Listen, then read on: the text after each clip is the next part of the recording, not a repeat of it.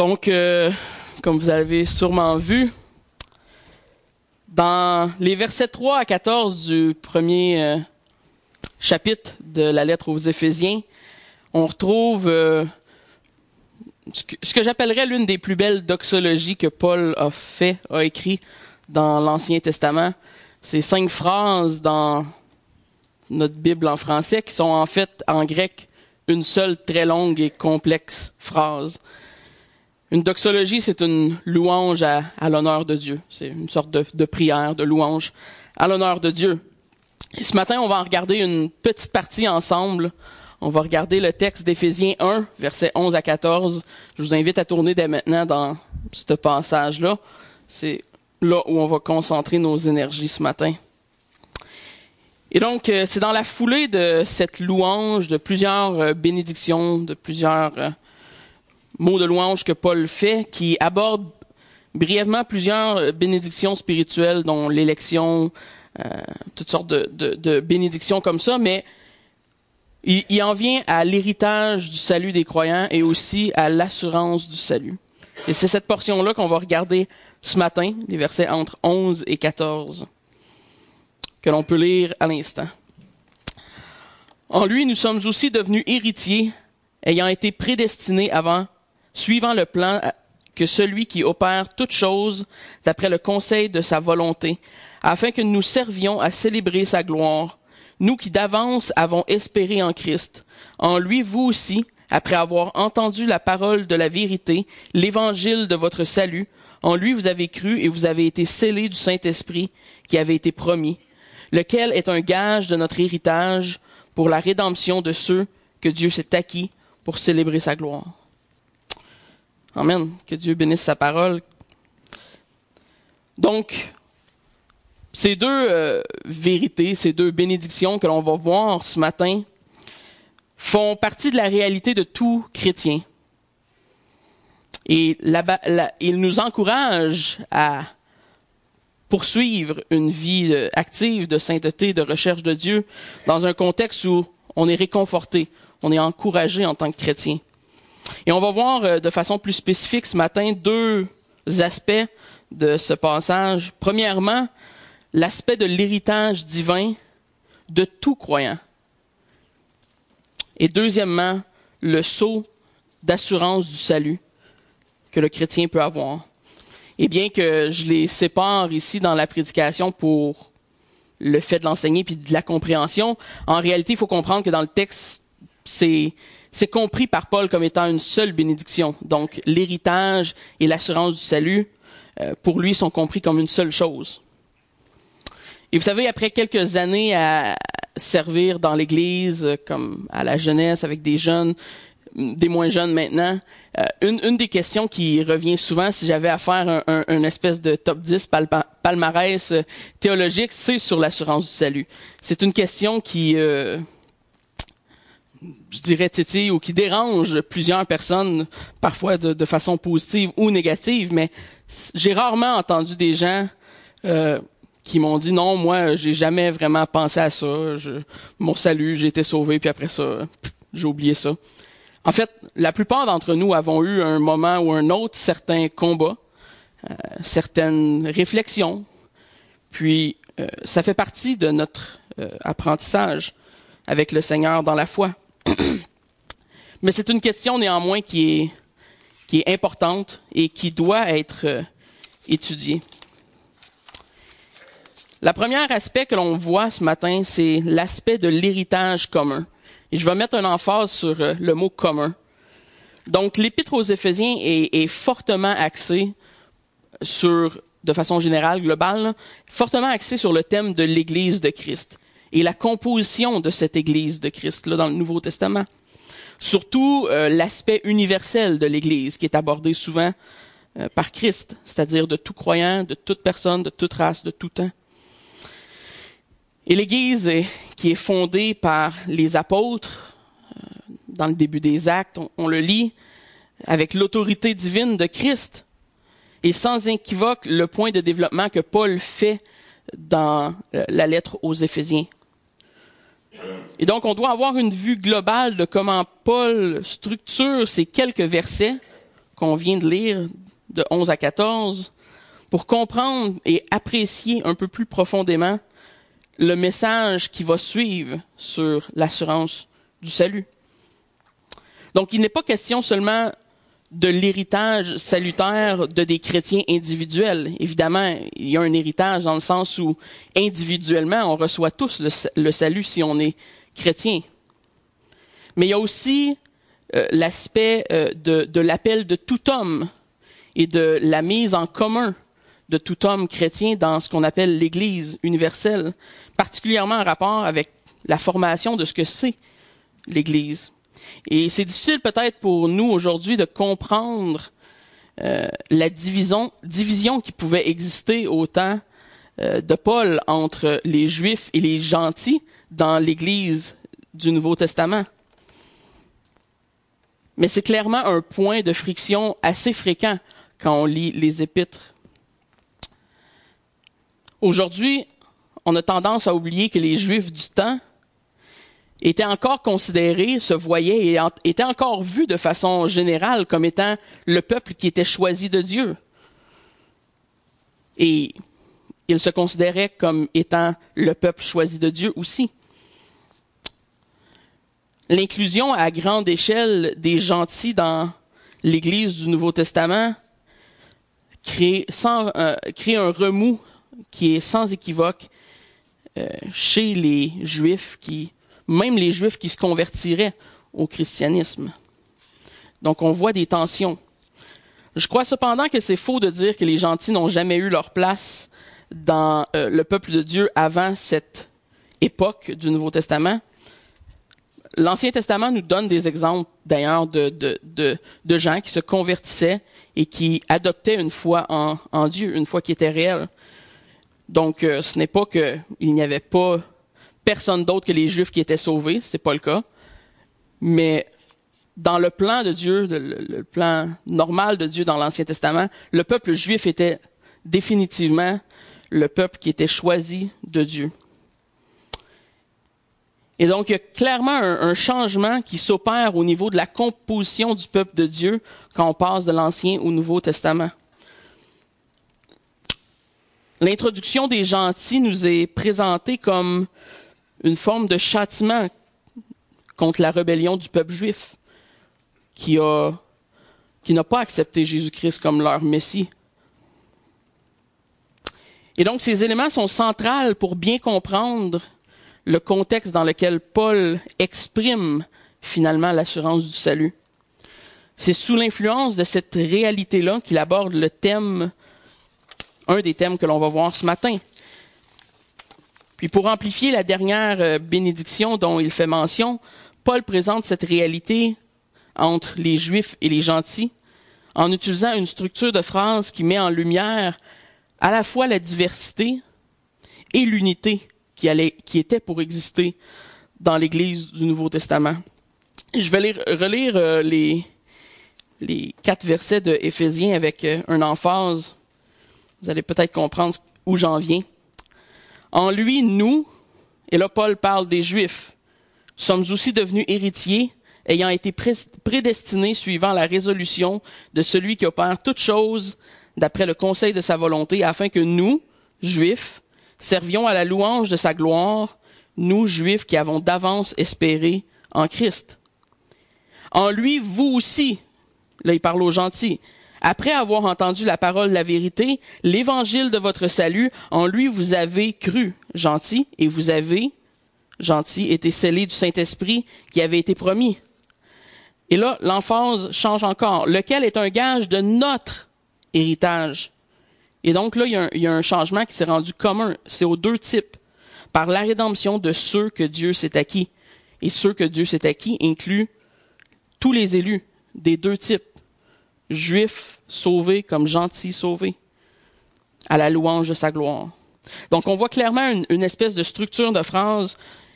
Et pour nous aujourd'hui, c'est facile de lire ce texte rapidement puis d'oublier le contexte immédiat dans lequel Paul écrit cette lettre. Ce qui fait qu'on ne lit pas souvent cette phrase-là nécessairement comme ça. Mais une étude du texte nous révèle que le nous en question s'adresse non pas à nous dans le sens global du terme, en tant que chrétien, mais le nous du point de vue de Paul, c'est-à-dire du peuple juif. Et avant d'aller plus loin, je me dois de vous mentionner pour les, les érudits qui seraient ici, je, sais, je suis conscient que ce n'est pas euh, nécessairement une, une position qui est adoptée universellement, et je m'embarquerai pas dans le débat de tout celle-ci, mais je crois que c'est la bonne façon de lire le texte. Et je vais vous donner certains arguments qu'on va voir. Mais je sais que ce n'est pas euh, interprété de façon unanime. À la lumière du contexte de l'épître qui traite centralement de l'Église euh, universelle, je crois que c'est logique que Paul désire introduire le sujet de la diversité dans l'Église, considérant qu'en plus qu'il va parler de, de, cette même, de ce même thème euh, plus loin dans, dans, la même répite aux Éphésiens.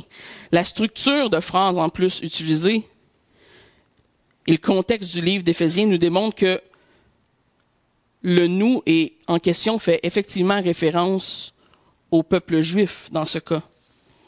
Puisque le nous nous est dit comme étant ceux qui d'avance avons espéré en Christ. Et le mot grec pour d'avance est composé de, de, deux parties. Le mot grec est pro elpizo. Premièrement, pro qui signifie avant ou à l'avant ou mettre en premier et il pizzo qui est euh, espoir ou confiance. Donc, la version française de, de, de, nos Bibles ne fait pas tout le temps totalement honneur au sens du mot. Mais une traduction plus littérale du, du texte pourrait être quelque chose comme celle de la Osterwald, par exemple, qui traduit « nous qui avons les premiers espérés en Christ ». En anglais, la plupart des traductions euh, se traduisent quelque chose comme We who were the first to hope. Donc l'observation est primordiale à faire puisqu'au survol rapide de ces versets, on peut voir que Paul utilise le contraste qu'il fait entre les juifs et les gentils pour finalement en venir à une fin commune et présenter cela comme étant notre héritage. C'est ici l'expression à la base même de ce que l'Église est le peuple de Dieu de toute nation, de tout âge, juif, gentil, pour finalement être mis en commun en Christ, par une seule fois. Le Messie des Juifs est le même que celui des gentils. Le Dieu de l'Ancien Testament est le même que celui du Nouveau Testament. Et le salut de l'Ancien Testament passait par une foi en ce Messie à venir qui nous est finalement révélé dans le Nouveau Testament comme étant Jésus-Christ. Donc il n'y a pas deux fois, deux peuples et deux moyens de salut. Il y en a un seul, c'est Jésus-Christ. Et tous sont mis en Christ dans cette foi commune, dans notre héritage. Et donc je crois que ça fait partie de l'argument que Paul fait. Il présente les Juifs comme étant le nous, puis les gentils comme étant le vous, et finalement, le notre et le ceux qui, qui souligne finalement l'aspect de mise en commune de l'Église néo-testamentaire. Il semble évident que Paul présente ce qui pourrait être considéré comme une espèce de commencement d'un plaidoyer aux chrétiens du Nouveau Testament de vivre en unité de foi commune. Comme étant plus, comme n'étant plus deux peuples distincts, les Juifs sauvés et les gentils sauvés, mais comme étant un seul peuple en Christ. Il présente premièrement l'élection aux Juifs, sachant très bien que le peuple juif reconnaîtrait l'héritage de son élection en tant que nation choisie de Dieu. Donc, il utilise un concept qui leur est certainement familier pour les accrocher. c'est au travers de ce concept-là qu'il présente leur héritage au verset 11 et 12. C'est sur cette base qu'il introduit les chrétiens d'arrière-plan juifs comme étant récipients du salut en Christ. Ce Messie en qui eux, ils avaient cru les premiers et qui maintenant leur avait été révélé comme étant Jésus-Christ. Au verset 13, euh, Paul change le pronom personnel et on voit le vous apparaître. Il se tourne vers les chrétiens d'arrière-plan gentils, c'est-à-dire ceux qui sont autres que les juifs on les appelait les gentils.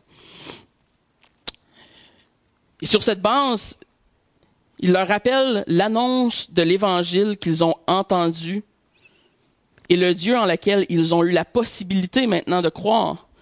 Comme j'ai dit, ce serait faux de dire qu'ils n'avaient pas totalement la possibilité de le faire avant, mais la porte avec la proclamation de l'évangile a été grande ouverte aux gentils.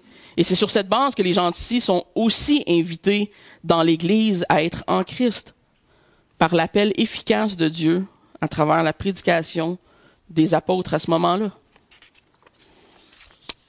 Ce qui nous apporte à nos deux premiers points pratiques ce matin, c'est-à-dire la proclamation de l'Évangile ainsi que l'importance de la vérité. En lui, je, vais relire le verset 13, en lui, vous aussi, après avoir entendu la parole de la vérité, l'évangile de votre salut, en lui, vous avez cru et vous avez été scellés du Saint-Esprit. Donc, avant de venir à l'assurance du salut, on voit l'aspect pratique de la proclamation de l'évangile. Donc, dans ce plaidoyer pour l'unité de l'Église, remarquez qu'il mentionne bien que c'est après avoir entendu la parole de la vérité que le salut est donné à Dieu aux gentils et aux, juifs par, euh, par, le même fait. Il dit ça aux gentils puisque les Juifs, eux, avaient déjà entendu, avaient de façon prophétique cette annonce-là dans, dans, dans le Nouveau Testament, dans l'Ancien Testament, excusez. L'annonce du Messie qui était à venir. C'est le même évangile qui était seulement révélé plus grandement dans le Nouveau Testament. Ça met l'emphase sur une proclamation de l'évangile qui soit véridique et courageuse. Vous savez, les gens doivent entendre l'évangile la Bible nous dit que la révélation générale, c'est-à-dire ce que, ce l'homme peut voir, ce que l'homme peut observer euh, de façon tangible, peut, peut, lui poser des questions, mais n'est pas assez pour le sauver. L'homme a besoin de la révélation spéciale que seulement Dieu peut donner pour être sauvé. Paul nous confirme donc que Dieu choisit ce moyen pour le salut, c'est-à-dire une proclamation de la vérité. L'annonce de l'évangile qui sauve passe par une proclamation du salut qui est claire et qui est simple. Une raison de, de plus pourquoi la théologie est une chose importante au christianisme. Vous savez, j'aime bien dire que tout, tout le monde est un théologien. On est soit mauvais ou bon. Mais tout le monde a une idée de qui est Dieu ou qui, que fait Dieu. Donc l'étude de Dieu n'est pas quelque chose que même les athées, d'un certain sens, ont une théologie qui est très mauvaise, mais néanmoins une théologie. Donc, une mauvaise théologie souvent mène à une mauvaise vision du monde et vice-versa. Vous savez, les églises pourront être aussi cool, tendance et jeunes qu'ils le voudront, mais rien ne va jamais remplacer la proclamation de l'Évangile dans son état simple et pur. Il n'y a rien qui va remplacer cela. Et notre appel n'est pas nécessairement à plaire, à convaincre ou à même d'attirer les gens. Notre seul devoir est de dire la vérité et de proclamer l'évangile de Jésus-Christ de façon fidèle. Aujourd'hui, ceci semble une méthode de moins en moins en vogue, puisque la proclamation de l'Évangile nous rend la cible, la cible de ceux qui haïssent Dieu, et vous savez, la plupart des gens haïssent Dieu. Peut-être qu'ils le diront pas comme ça, mais ils haïssent ce que représente Dieu. Bien souvent, la chair préfère rester confortable et éviter la confrontation qui est causée par l'annonce de l'Évangile. Parce qu'une annonce de l'Évangile qui est faite de façon véridique va déplaire aux gens. Elle va créer deux choses la repentance ou la haine. Vous savez, on peut, on peut faire des méthodes plus élaborées qui vont moins froisser les gens du monde au travers l'évangélisation, au travers notre vie, au travers les églises, mais ultimement, on en vient, quand on fait cela, à collectivement oublier que c'est Dieu qui sauve et qu'on n'est rien d'autre que des vases et des serviteurs que Dieu utilise pour sa proclamation. Et que ce n'est pas nous, dans nos méthodes et dans notre sagesse, qui va persuader les gens que Christ, que Dieu est Dieu et que Christ est leur sauveur. Ce qui nous apporte au deuxième point pratique en lien avec le, verset 13. C'est-à-dire que c'est seule l'annonce de la vérité. Donc, oui, il y a l'annonce, il y a l'aspect de la proclamation, mais il y a aussi l'aspect de la vérité. Seule l'annonce de la vérité peut initier le salut. Donc, non seulement Dieu choisit un seul moyen au salut, mais il choisit aussi un seul message. Seulement l'évangile véridique peut sauver l'homme de sa profonde misère et de son péché. La Bible nous dit d'ailleurs qu'il n'y a aucun autre salut en aucun autre nom que Jésus-Christ. C'est important de se le rappeler non pas face aux idoles évidentes que pourraient euh, représenter d'autres religions, mais contre les versions idolâtres de Dieu que nous-mêmes on peut se faire. Vous savez, toute autre version de Dieu que celle qu'il révèle lui-même dans sa parole devrait être considérée comme un idole. C'est une pensée imaginaire à ce point-ci qui vient de l'homme, qui n'est pas représentative du Dieu véritable. Et donc, c'est une atteinte par le fait même aux deux premiers commandements. On doit voir Dieu comme Dieu se révèle lui-même les chrétiens évangéliques ou réformés sont tout aussi coupables que n'importe quelle religion quand vient le temps de parler de, notre fidélité aux Écritures seules, malheureusement. De présenter un évangile sans péché, un salut sans prix, une vie chrétienne sans pauvreté, une vie sans épreuve, je vous dirais que ce sont seulement quelques exemples de preuves d'idolâtrie dont les mouvements soi-disant euh, évangéliques, chrétiens ou réformés sont euh, coupables. Paul nous rappelle alors que c'est par le moyen de la proclamation seule, de l'évangile seul, que Dieu agit. Et je sais que c'est le genre de message qui peut être frustrant. Parce qu'on est dans un monde où tout est très relatif et il faut, faut pas dire d'absolu. Mais vous savez, la Bible est un absolu, la vérité est un absolu et Dieu est un absolu. Et on ne peut pas contourner ça si on est vraiment croyant. Et c'est d'ailleurs l'évangile qu'on est appelé à proclamer. Et c'est pourquoi ça dérange les gens quand on le fait. Mais on devrait prendre ces paroles comme un rappel important que le but même de l'évangélisation, c'est la gloire de Dieu au travers l'annonce de Jésus-Christ qui est faite à tout homme. Quand des, quand des hommes corrompus et pécheurs comme nous se tournent vers Christ en repentance, vous savez, Dieu en est grandement glorifié. Quand ils entendent la vérité et s'en détournent, Dieu est tout de même glorifié. Parce que l'évangile est annoncé. Et c'est dans ce milieu de, cet élan sur notre héritage commun que Paul nous parle d'une autre bénédiction ajoutée au salut. Une qui soit commune à tout chrétien, comme le dit le texte, pour la rédemption de ceux qu'il s'est acquis, de tous ceux qui s'est acquis. Ça implique les juifs convertis, ça implique les gentils convertis, tous les enfants de Dieu, élus avant la fondation du monde, si on revient un petit peu au verset avant. C'est-à-dire, on va voir le gage de l'héritage qui est trouvé dans l'assurance du salut.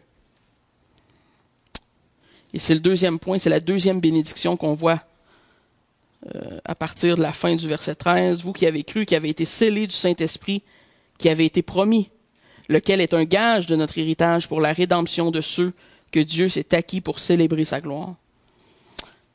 Donc, l'héritage en question, autant pour les Juifs que pour les gentils, qui étaient convertis, c'est leur héritage commun par le salut en Christ. Ce que l'on appelle communément l'assurance du salut. Encore une fois, le concept d'être en Christ, c'est un mot en Christ qui revient souvent dans Éphésiens, qui revient souvent chez Paul de façon générale, mais surtout dans, la lettre aux Éphésiens. D'être en lui refait surface comme étant le, le, le ciment qui unit toutes ces vérités et toutes ces bénédictions ensemble. C'est le fait d'être en Christ. Donc en Christ, tous ceux qui sont sauvés ont l'assurance de cet héritage. Et tout ce qui vient avec.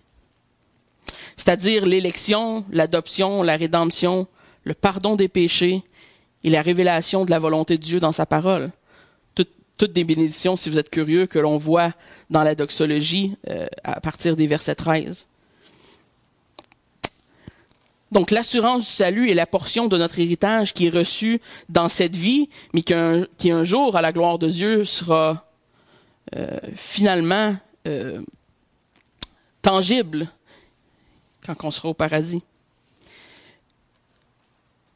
L'expression d'être scellé du Saint-Esprit est importante.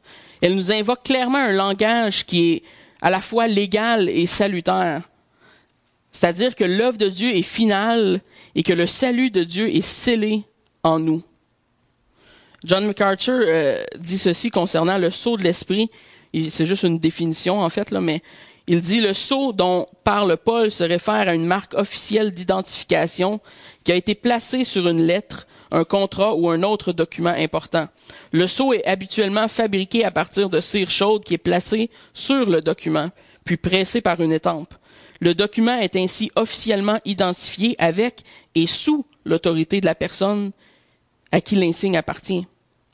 Donc, telle est l'idée derrière notre sceau en lui, en Christ, avec le Saint-Esprit de la promesse.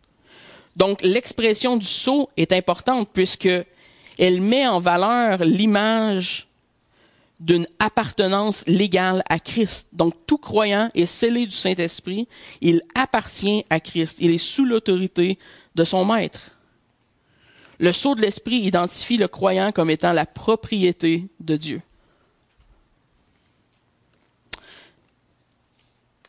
J'ai maintenant trois points concernant l'assurance du salut. Premièrement, l'assurance du salut ne protège pas les hypocrites. Et vous savez, j'en ai fait le premier point parce que je crois qu'il reste un danger associé à enseigner sur l'assurance du salut. John Murray, dans son essai sur l'assurance du salut, nous rappelle que, comme toute forme de grâce divine, cette assurance du salut est susceptible d'être pervertie et abusée par les hommes. C'est pourquoi on doit faire ce que la Bible nous demande dans 2 Pierre 1, verset 10, c'est-à-dire Appliquez-vous d'autant plus à affermir votre vocation et votre élection, car en faisant cela, vous ne broncherez jamais. Ce n'est pas ici que Pierre croit à un salut par les œuvres, mais bien qu'il invite les croyants à affermir leur salut par une vie qui est intègre à ce que Dieu demande des croyants. Il parle d'affermissement et non pas d'établissement. Donc, on a la possibilité par une conduite juste et sainte d'affermir ce qui est déjà présent, ce que Dieu met en nous, c'est-à-dire notre salut. Au chapitre 18 de la Confession de foi euh, Baptiste de Londres, l'article 1, la Confession nous avertit du danger de croire en un salut qui est sans fondation. Je vais la lire pour vous, l'article 1. Les croyants temporaires et autres irrégénérés peuvent vainement se tromper par de faux espoirs et des présomptions charnelles, en s'imaginant qu'ils ont trouvé grâce aux yeux de Dieu et sont sauvés, mais leurs espoirs seront déçus. En revanche, ceux qui croient vraiment au Seigneur Jésus, qui l'aiment en toute sincérité et qui s'efforcent de marcher devant lui en toute bonne conscience, peuvent dès cette vie être sûrs et certains qu'ils ont qu'ils sont dans un état de grâce et peuvent se réjouir dans l'espérance de la gloire de Dieu. Leur espérance ne les rendra jamais confus. Donc, il y a, réellement cette possibilité d'être trompé par une vie hypocrite qui est seulement externe. Et c'est pourquoi c'est primordial de considérer cette question, que chacun pour soi, on évalue par l'introspection de nos cœurs ce qui concerne notre foi. La, parabole du banquet dans Matthieu 22, versets 1 à 14, nous démontre bien ce principe. Je ne sais pas si vous vous rappelez de cette parabole du banquet du roi qui invite les gens à un banquet, mais les invités initiales refusent de se présenter au banquet du roi, aux noces du roi. Donc il les fait mettre à mort pour leur affront. Il lance alors une invitation à toute personne qui aimerait assister. Et à ce point, euh, dans l'histoire, on voit que le roi entre dans la salle.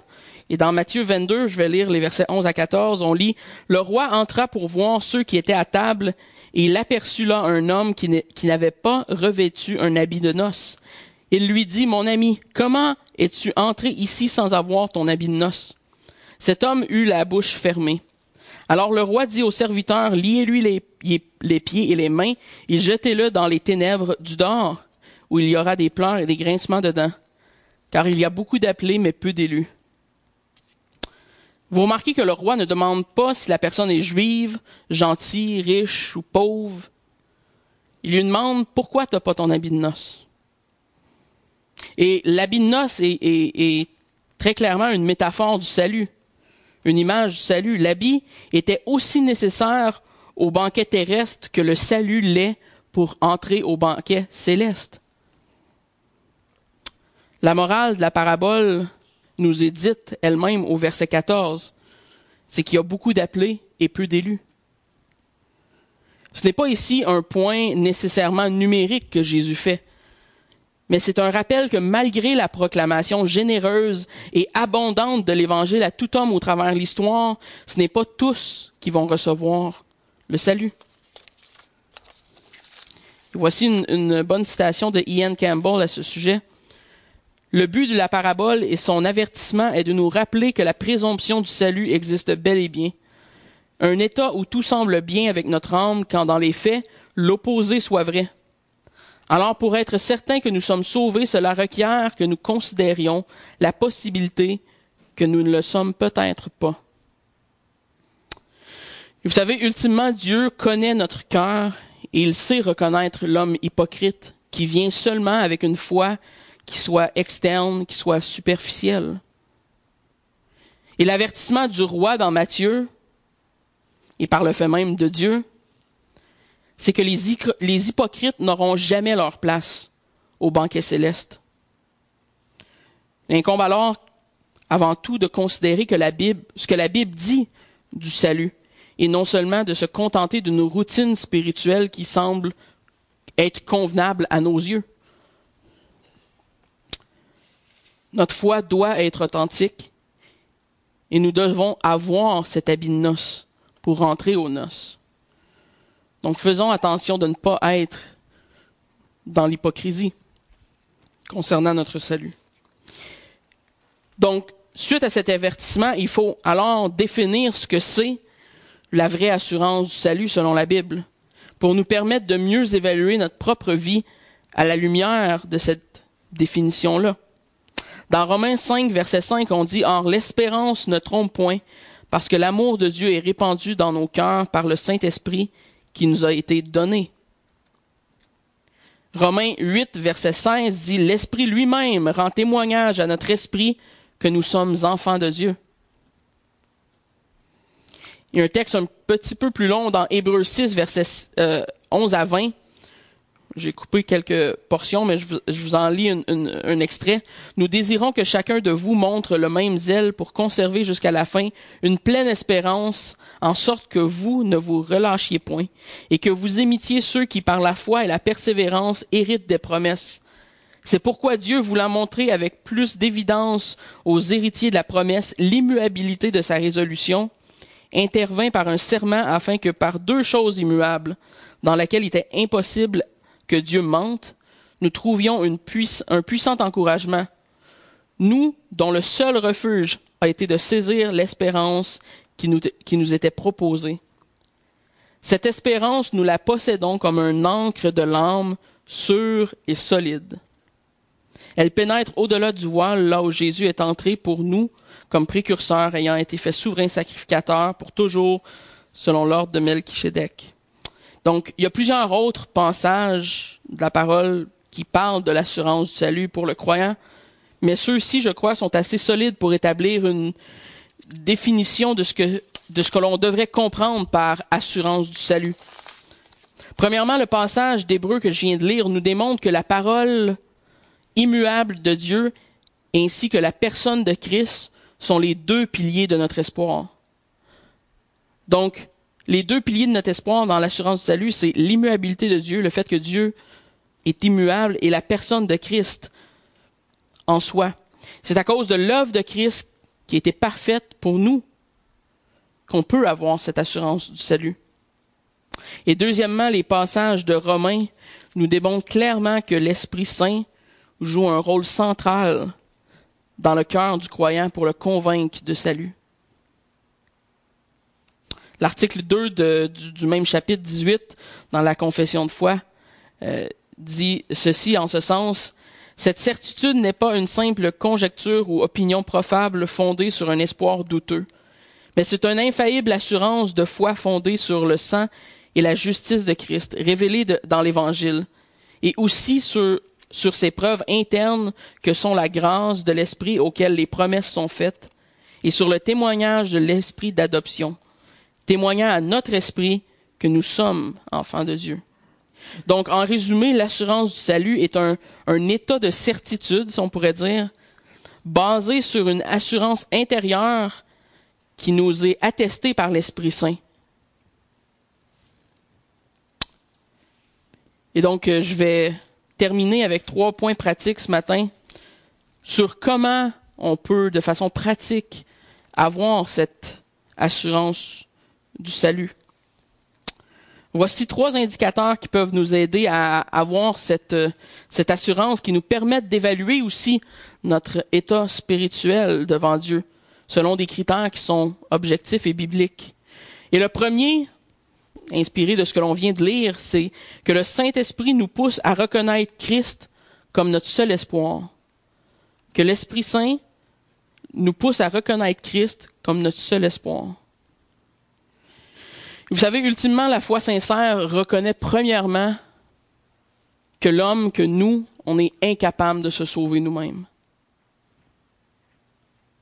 Deuxièmement, nous reconnaissons que Christ est notre sauveur, c'est-à-dire qu'il est la raison, que son œuvre est la raison que nous avons le salut. La foi ne nous vient pas de qui nous sommes de façon intrinsèque ou à cause de nos bonnes œuvres, elle nous vient de ce que Christ est pour nous. La foi, c'est de croire que Christ est mort à notre place et ressuscité. Donc l'amour que nous avons pour notre Dieu peut seulement venir de lui-même, puisque aucun homme naturel, aucune chair d'homme n'aime Dieu naturellement. C'est en fait ce que, ce que le passage de Jean 3, verset 19 à 21 nous dit. Et ce jugement, c'est que la lumière étant venue dans le monde, les hommes ont préféré les ténèbres à la lumière, parce que leur œuvre était mauvaise, car quiconque fait le mal est la lumière, et ne vient point à la lumière, de peur que ses œuvres ne soient dévoilées. Mais celui qui agit selon la vérité vient à la lumière, afin que ses œuvres soient manifestées parce qu'elles sont faites en Dieu. Donc l'homme naturel, à cause de ses péchés, ne vient pas naturellement devant Dieu. Il doit avoir une intervention surnaturelle de l'Esprit Saint qui nous convainc qu'en nous-mêmes, on est incapable de tout ce qui est bon. Notre foi est alors en Christ. Nous sommes assurés du salut puisque le salut ne nous repose pas dans nos mains. Et si c'était le cas, je vous dirais que nous serions tous voués à l'enfer. Donc la première marque d'un croyant sincère qui a euh, c'est que l'Esprit Saint nous pousse à placer notre espoir en l'œuvre rédemptrice de Christ et non pas en nous-mêmes. La deuxième, c'est que le Saint-Esprit nous transmet le désir d'être semblable à Christ. Dans Matthieu 1, 21, Matthieu nous rappelle que Jésus est né pour sauver son peuple de ses péchés. Le salut implique alors que nos désirs soient tournés vers Christ, vers être, vers être, semblable à Christ. Ian Campbell dit que d'être en Christ, c'est d'activement haïr le péché et non seulement d'haïr l'idée d'un enfer futur. Vous savez, si on demandait aux gens aujourd'hui dans la rue, si on sortait puis on leur disait, est-ce que tu aimerais mieux euh, euh, être joyeux toute ta vie ou malheureux toute ta vie? Probablement qu'ils décideraient, décideraient d'être joyeux. Si on leur demanderait, est-ce que est-ce que tu aimerais mieux aller au paradis ou en enfer?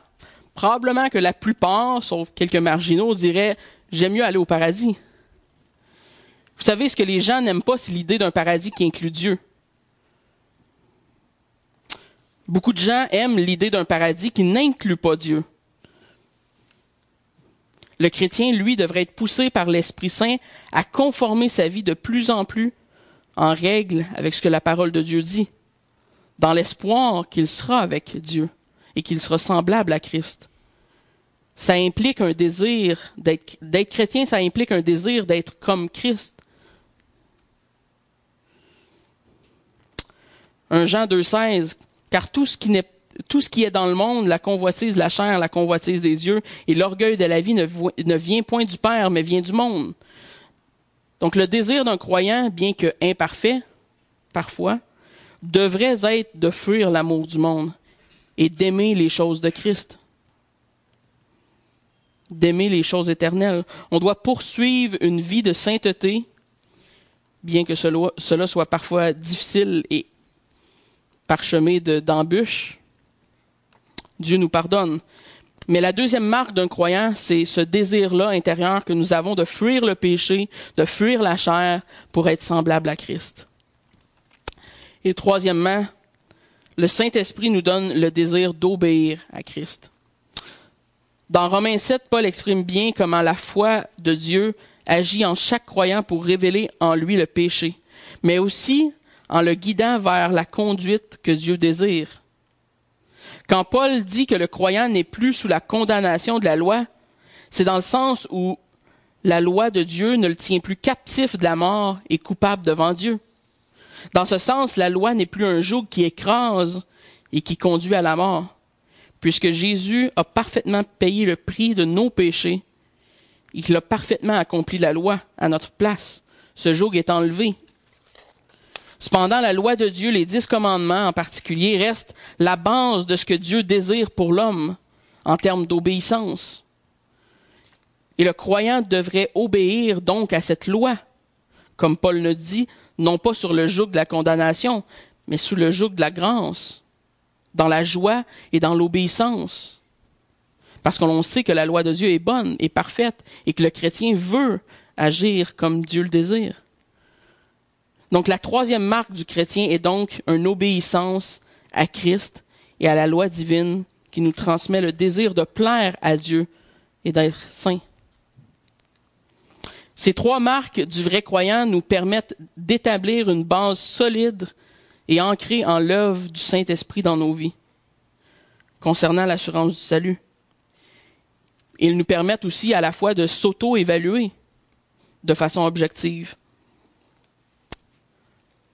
le croyant qui s'appuie sur l'œuvre de Christ et qui, désire être semblable à Christ et qui désire obéir à la loi de Dieu peut certainement avoir l'assurance que sa foi est authentique.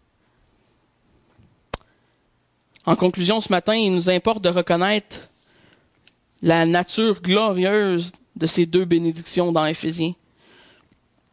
Premièrement, l'héritage que nous avons est un, un héritage commun à tout homme chrétien qui soit adopté par Dieu, de toute race et de tout arrière-plan.